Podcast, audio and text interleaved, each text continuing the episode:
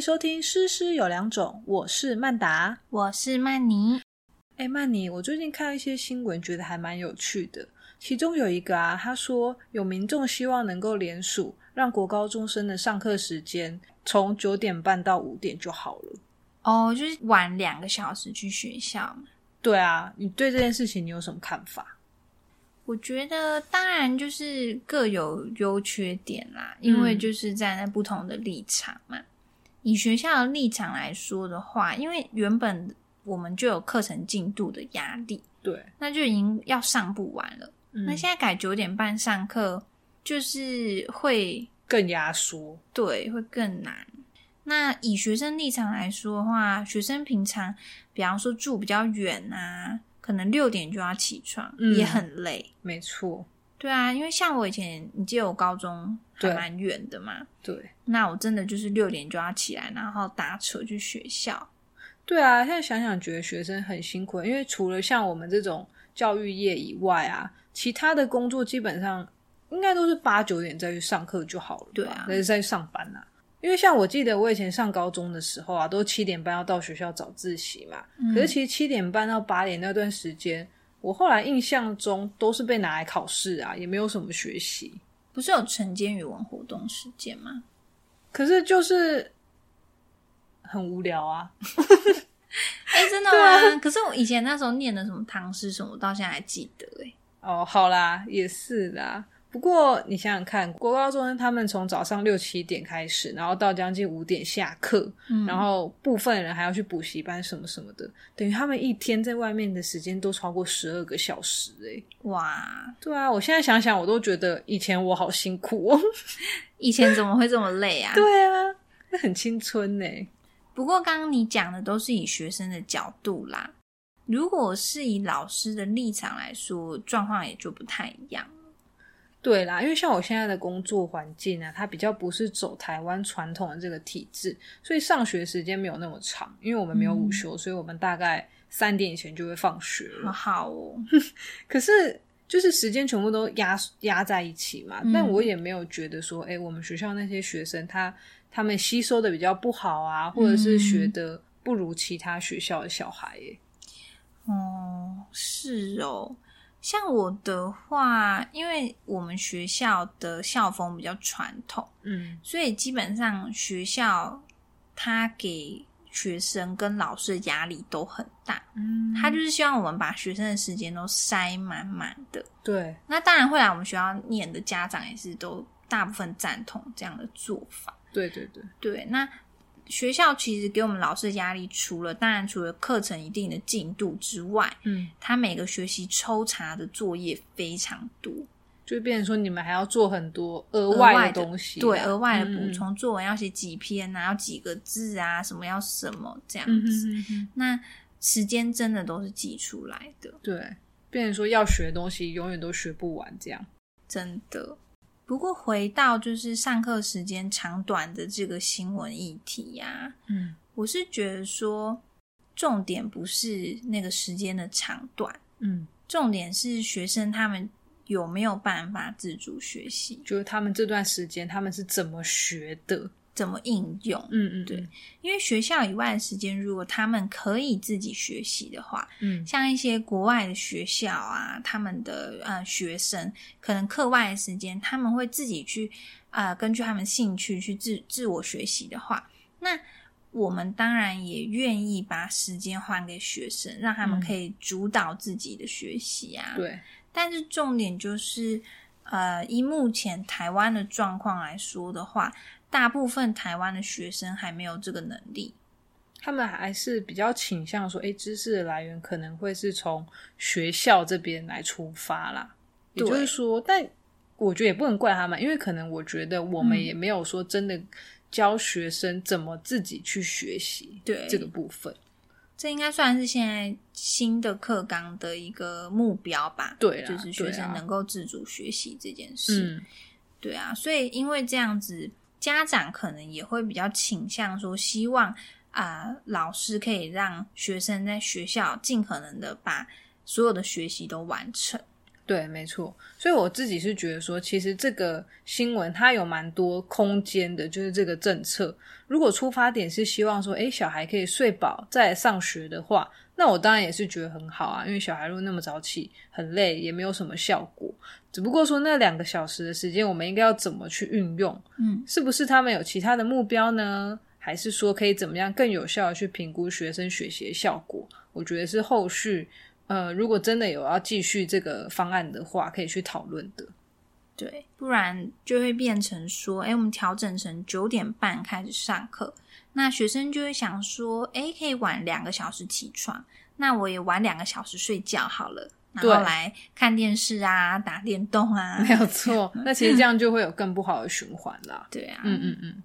不过最近我也有看到一个跟教育相关的一个新闻，是关于体罚的。哦，我知道，我知道，就是上个月啊好像南部有某一间幼儿园有传出说老师体罚学生这件事情，嗯，就是有好像抓人啊，还打打屁股之类的这种情况。对啊。那我看到那个新闻，其实我是觉得，因为啊、呃新闻并没有那个画面嘛，嗯就是没有当下的对状况，所以其实从文字我其实蛮难知道当下实际是怎么样。嗯就是说老师拍打学生的力道，或是说，诶，像罚站到底是站多久啊？嗯嗯嗯是五分钟还是三十分钟、啊？对对，没有错。可是我很惊讶的是啊，那些受访的家长居然有蛮多数都同意说，学校应该要有适度的体罚来做一个班级的规范。那你觉得嘞？你如果你是妈妈，你能够接受吗？我觉得如果真的体罚，就是真的同意体罚，家长应该大部分还是很难真的接受，因为体罚这件事，这两个字感觉就很负面。对，很严重的感觉。对，如果我自己是家长的话，我可能也不会同意吧。嗯嗯嗯，因为你很难知道说到底实际老师是怎么样去他的尺度是怎么去拿捏。如果对啊你当然说，哎、用考卷或用书这样拍一下学学生的头，我当然可以接受我小孩就是 被这样拍一下，那那其实没有很痛拍一下，嗯我以前也被拍 过。对啊，可是现在小孩家长蛮秀婆的，嗯嗯嗯，再加上嗯小孩可能没有办法描述的很具很体具体，嗯对，那就会引发很多的误会。对啊，我记得我以前国一的时候有被打过手心呢、真的哦、就是是国文课的时候，就是一分以下那一 种。嗯然后我之前跟我同事在聊，他说他以前，他现在大概三十五六岁，他说他以前国中的时候是被打屁股、欸，打屁股，就是那种真的是手扶在讲台，然后屁股翘起来，然后老师是用棍子打屁股、欸，哇啊吓死我 了。蛮恐 怖的。对啊呀、我是以前没有被打 过，因为我那时候就进体罚了嘛。嗯嗯嗯，可是我觉得体罚这件事的界定本来就很模糊啊，对，因为可能有些人像你的，像你以前被打手心，或你同嗯事嗯被打屁股，嗯，那你们现在有什么阴影吗？就是会有记得这件事，但我我老实说，我好像也没有因此很讨厌那个老师，嗯，可能我那时候也小，我也没有觉得就是怎么怎么样，对，就觉得、啊嗯老师怎么样，就是就怎么样这样。样。嗯，对啊。可是也许这个行为对当时班上的某些同学来说，就造成了心理阴影、童年阴影。所以我觉得说，这个事情真的是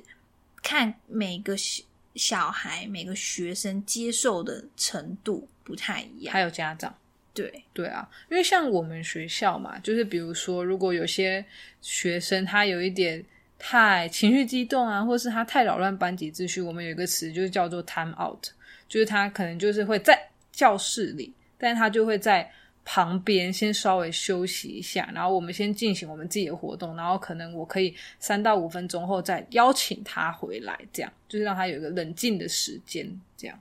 哦。可是你看，像这样子的行为，在你们学校是 OK，嗯，但在我们学校就不 OK。是哦，因为我们学校如果有这样子状况的话，嗯嗯家长马上就会来反映说：“哎，你为什么剥夺我小孩的受教权就这个用字就很？”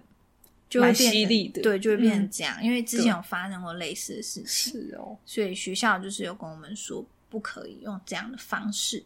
但其实回到教室现场，你会发现当下发生那种情况的话，如果我们什么都不做，嗯，是要怎么继续上课下 去。